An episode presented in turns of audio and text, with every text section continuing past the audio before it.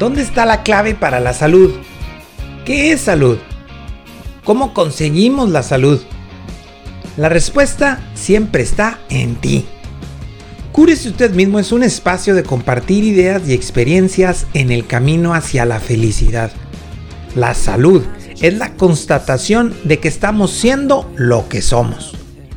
Comparte con nosotros tus inquietudes y creemos juntos este espacio de compartir y crecer. La clave está en ti, la clave está en tu interior. Iniciamos.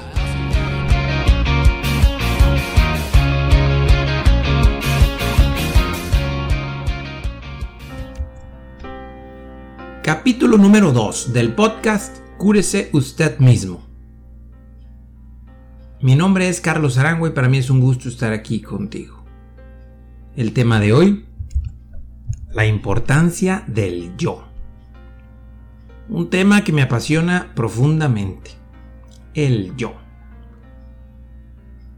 Primero que nada, te doy gracias por estar aquí acompañándome, por compartir tus inquietudes y todo lo que vas aprendiendo con este material que te comparto.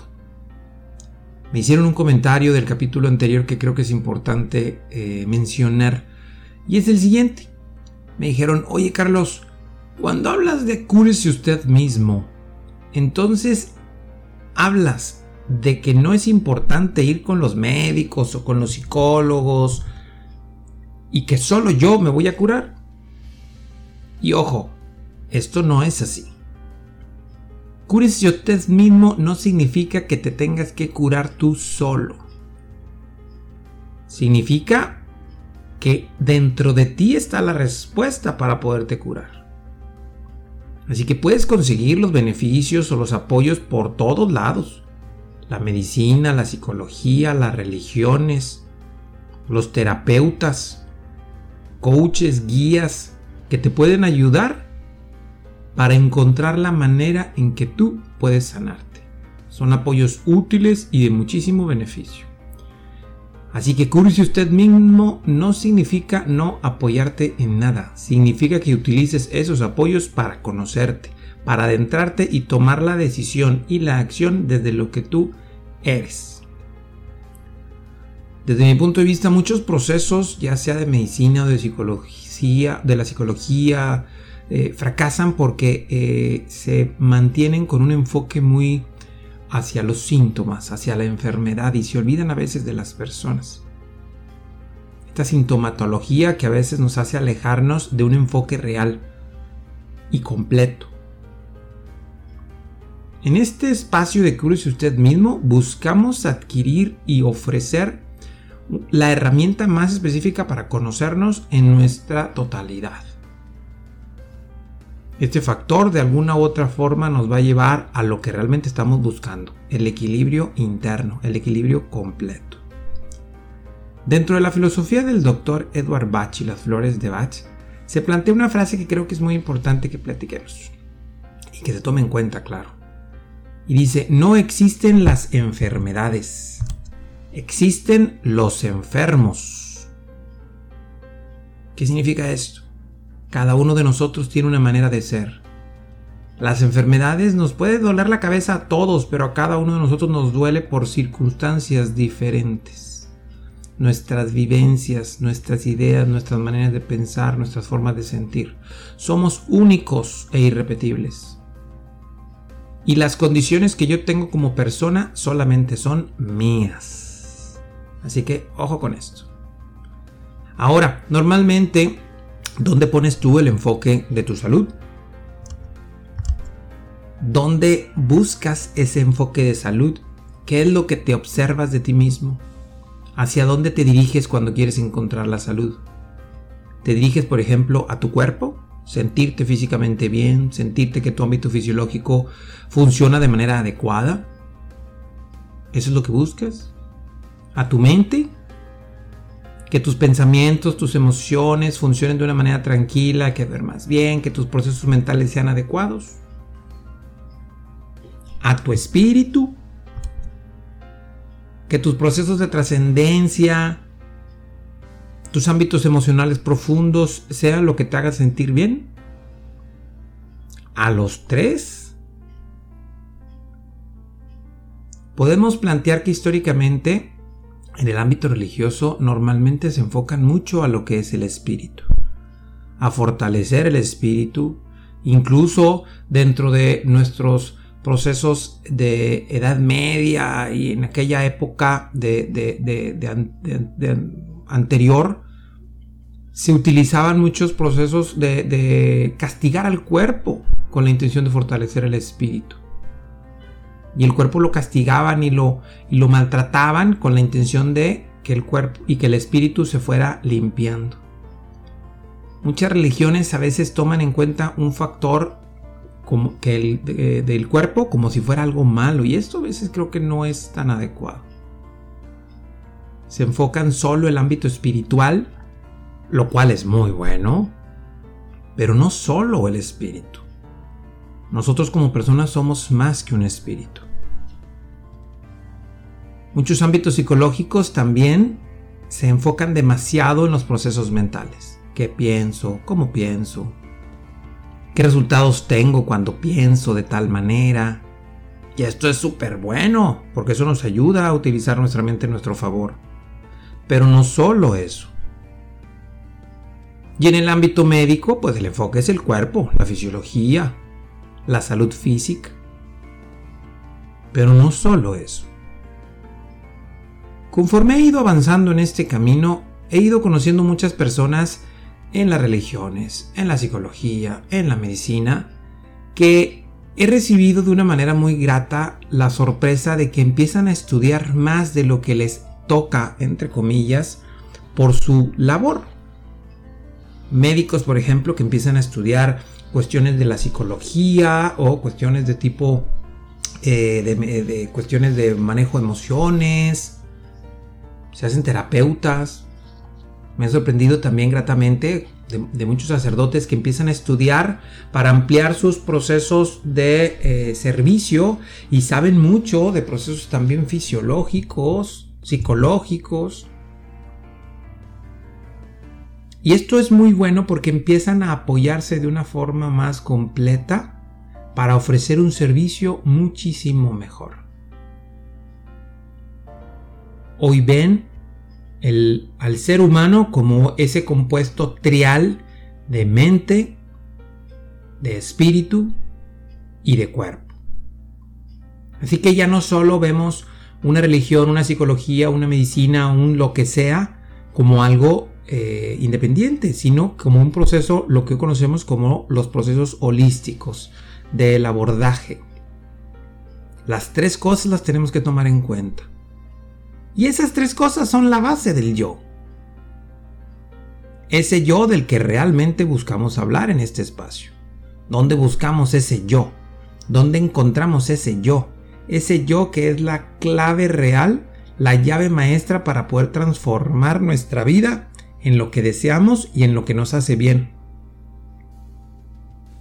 Es indispensable comprender que desde el yo se va a poder hacer la transformación clara y concreta, concreta perdón, para encontrar lo que realmente deseamos. En mi caso, yo les digo, yo lo que busco es la salud y la felicidad. Y que siempre esté en mí. Y que la consiga de una manera sencilla. Creo que desde ese yo se pueden conseguir cosas muy interesantes. La importancia del yo de alguna manera tenemos que identificar que es una fórmula que yo tengo para encontrar lo que yo deseo. Porque el yo me va a guiar por la forma en que realmente me va a ayudar a sentir bien. Y como lo vimos en el capítulo anterior, y si no lo has escuchado, te recomiendo que lo escuches. La única persona que existe en este mundo que te puede enseñar a ser tú, eres tú mismo. Nadie más. Y claro que aquí viene una de las preguntas a veces medio complicadas para contestar. ¿Y quién soy yo? ¿Y si no sé quién soy yo? ¿Y cómo sé si en su momento lo que yo creo que es ser yo es realmente el yo? ¿Qué significa el yo? ¿Dónde puedo encontrar ese yo?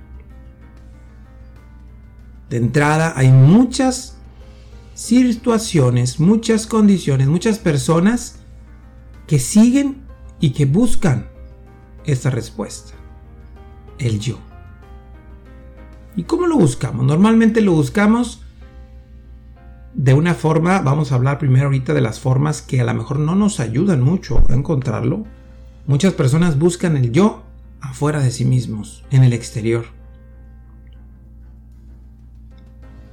Lo buscan, por ejemplo, copiando modelos de otras personas. Ven a alguien que hace algo interesante y lo empiezan a hacer ellos. Y a lo mejor se pueden empezar a sentir bien, pero no necesariamente porque tarde o temprano empiezan a querer otras cosas. Guiarse por un modelo de alguien más a veces te aleja de tu propio yo. Otra manera en que a veces se busca el yo es en los resultados que tenemos. ¿A qué me refiero con esto? Si yo hago algo y me sale mal y alguien me lo critica, creo que debo de dejar de hacerlo, ya no lo quiero hacer, me alejo de esa situación que a mí pareciera que me interesaba hacer, pero como no me salió, prefiero mejor dejar de intentarlo. Me alejo de lo que yo busco, me alejo de lo que quería yo hacer, porque los resultados al principio a lo mejor no me favorecen. ¿Cuántos sueños se habrán perdido por unos primeros fracasos? ¿Cuántos sueños, cuántas metas quedaron incompletas por un pequeño fracaso que fue muy criticado por alguien y que tú dejaste de buscar y de querer tener? A lo mejor ahí en esas acciones que alguna vez quisiste lograr y que nunca te atreviste a reintentar, está tu verdadero yo. Este tipo de situaciones que hoy te generan frustración por no haberlo hecho, sueños truncados, sueños detenidos, que quisimos llegar a ser o a tener en algún momento y que simplemente lo dejamos de intentar. Buscamos también el yo en este tipo de situaciones de éxito, en el dinero, en la fama, en el reconocimiento. Y muchas veces creamos un yo alternativo que le agrada a la gente. Pero ese yo alternativo a veces nos enferma más y eso es justamente la indicación de que ese no es el yo.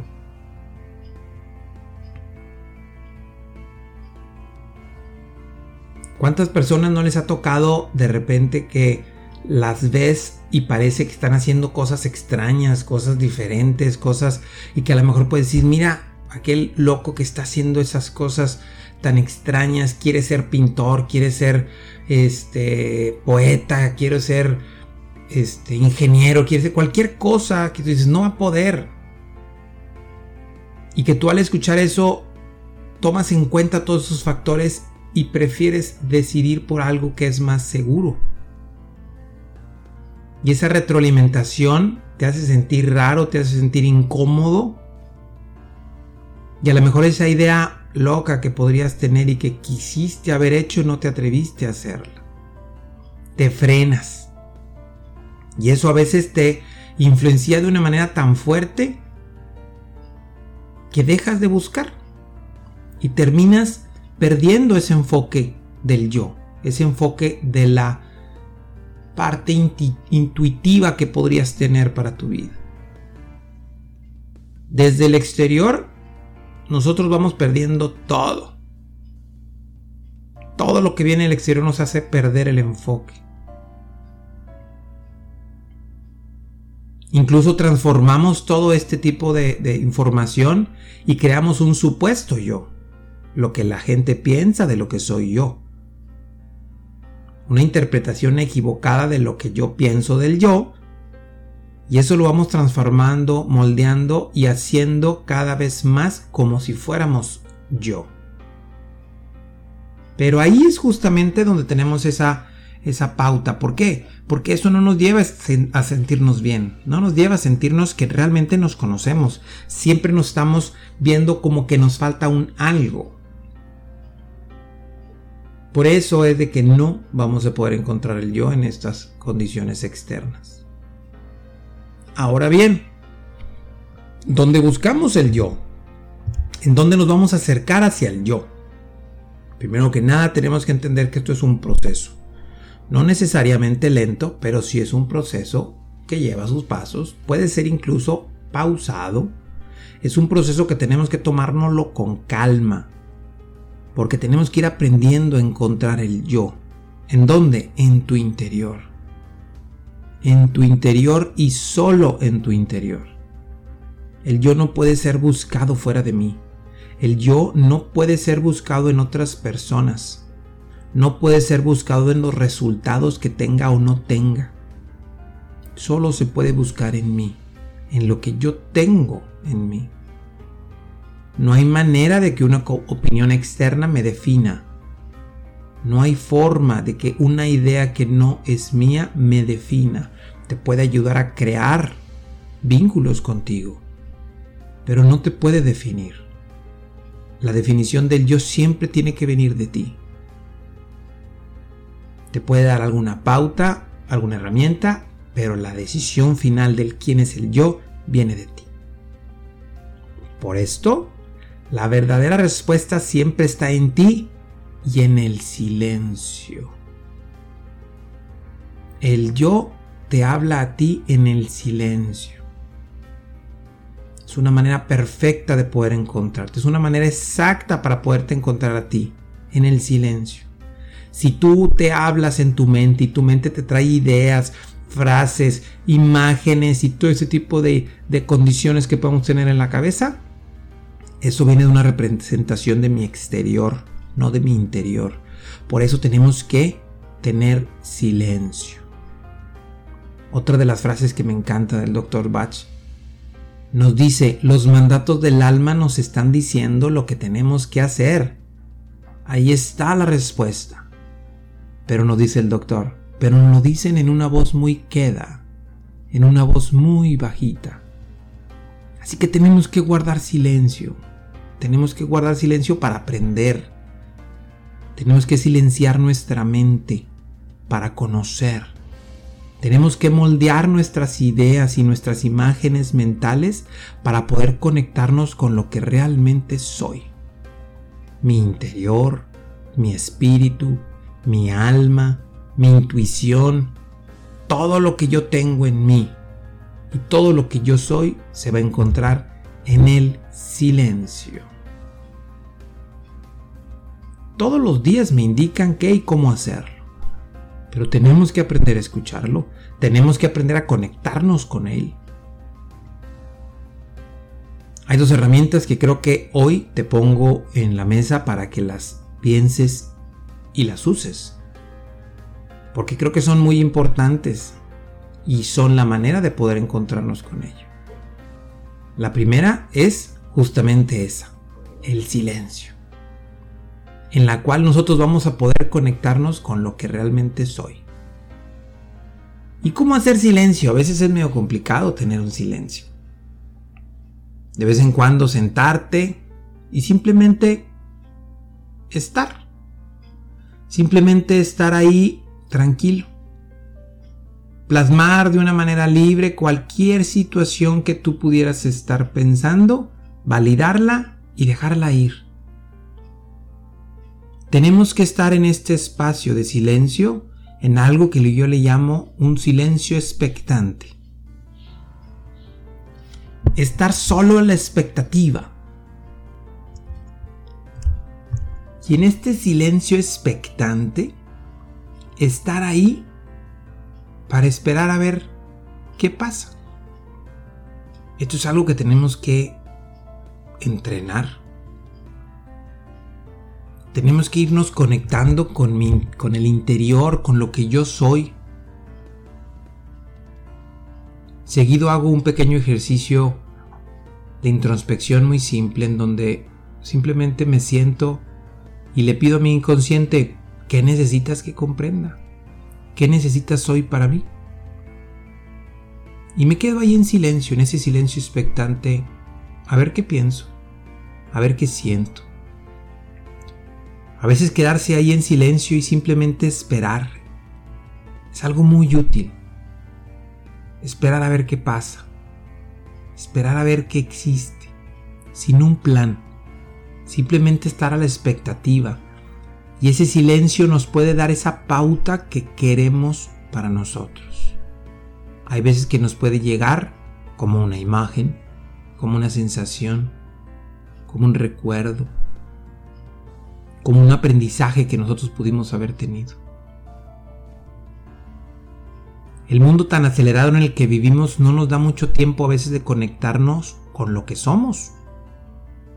No nos da tiempo de conectarnos con esa base simple y súper importante de lo que somos.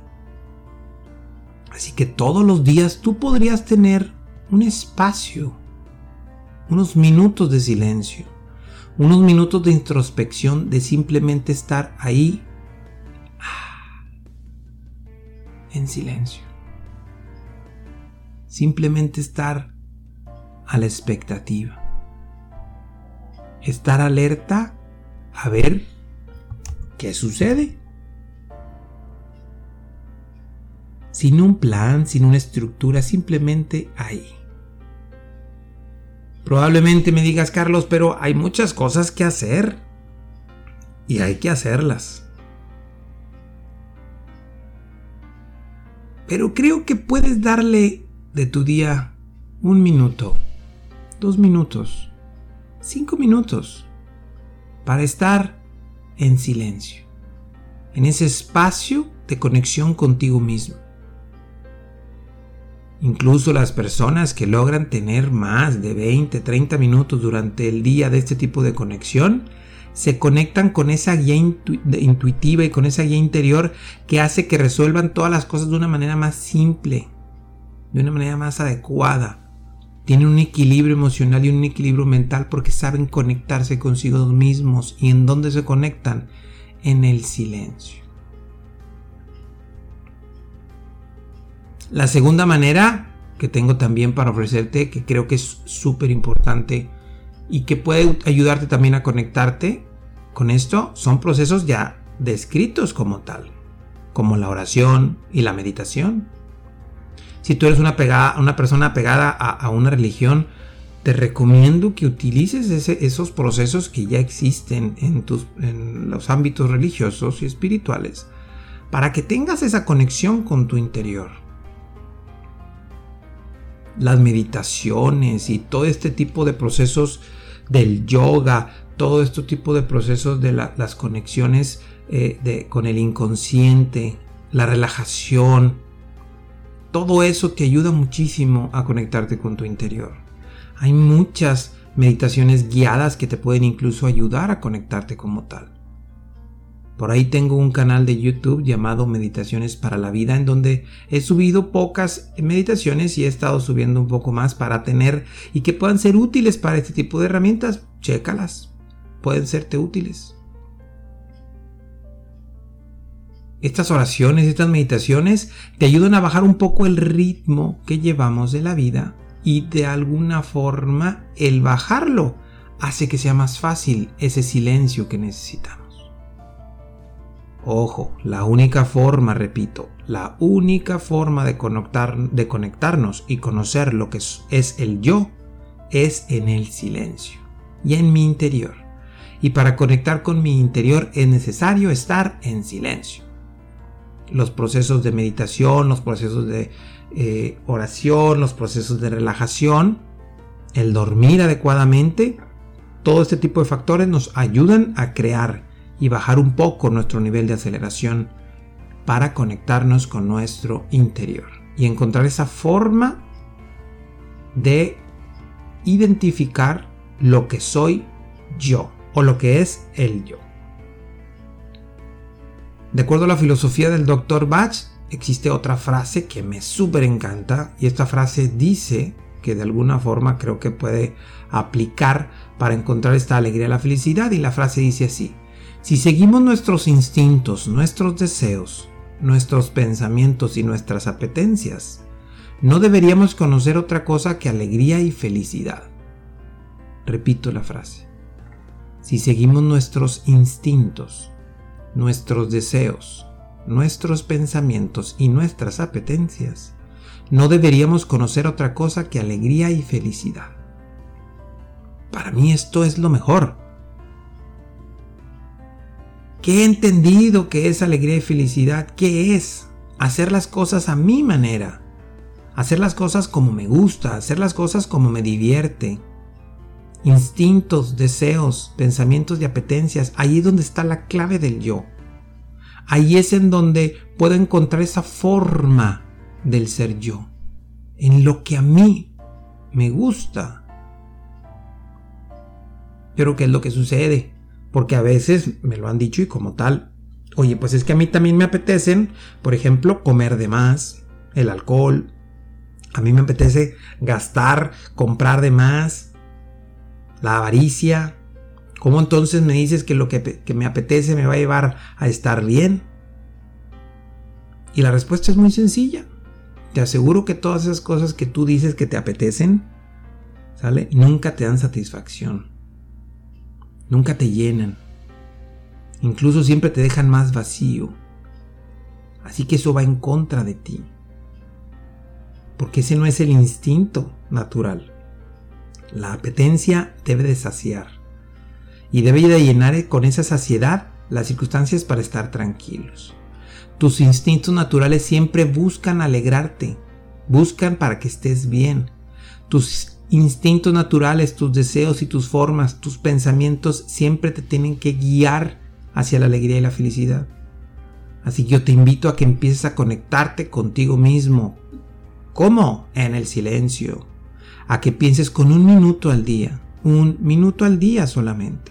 Un pequeño momento con el cual tú vas a poder conectarte en este silencio expectante con tu yo interno, con el verdadero yo.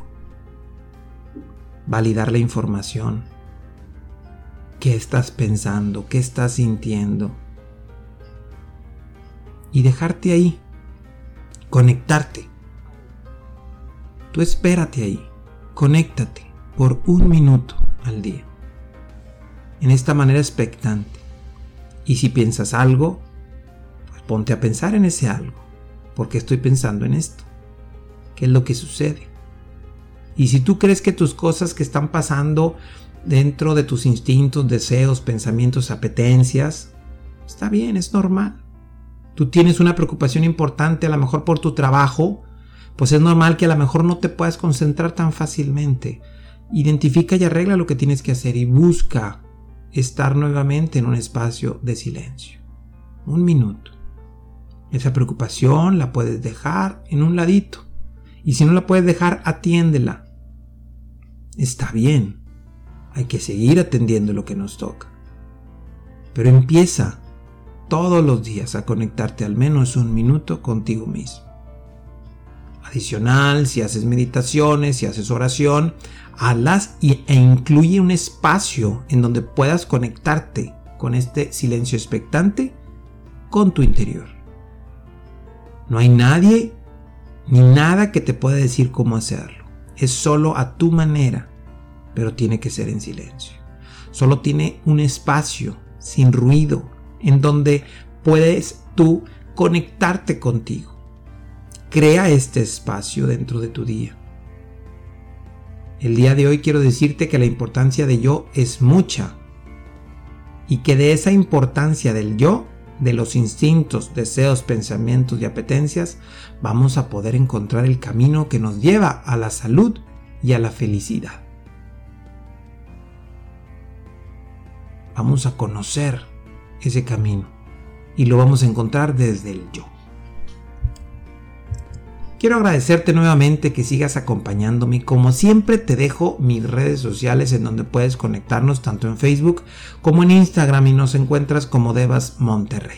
Ahí compartimos cosas que pueden serte útiles y eh, pueden ayudarte a crecer en tu vida emocional, mental y física. Agradezco como siempre que estés aquí acompañándome. Comparte este podcast con quien creas que le pueda ser útil. A lo mejor le puede ayudar a crear vínculos de salud y de felicidad. Y recuerda, La salud y la felicidad es la constatación que estamos haciendo lo que somos y lo que venimos a hacer en este mundo en perfecta libertad y a nuestra manera. Nuevamente muchas gracias y nos vemos en el próximo capítulo.